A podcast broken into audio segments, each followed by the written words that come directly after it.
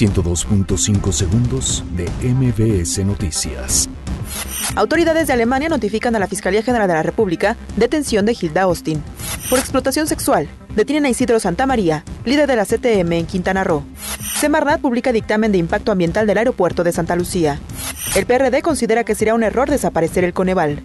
Alto al secuestro reporta disminución de 6.2% en este delito durante junio. El Instituto Nacional de Migración rechaza que viole derechos de migrantes. Wanda Vázquez reemplazará a Ricardo Rosselló como gobernador de Puerto Rico.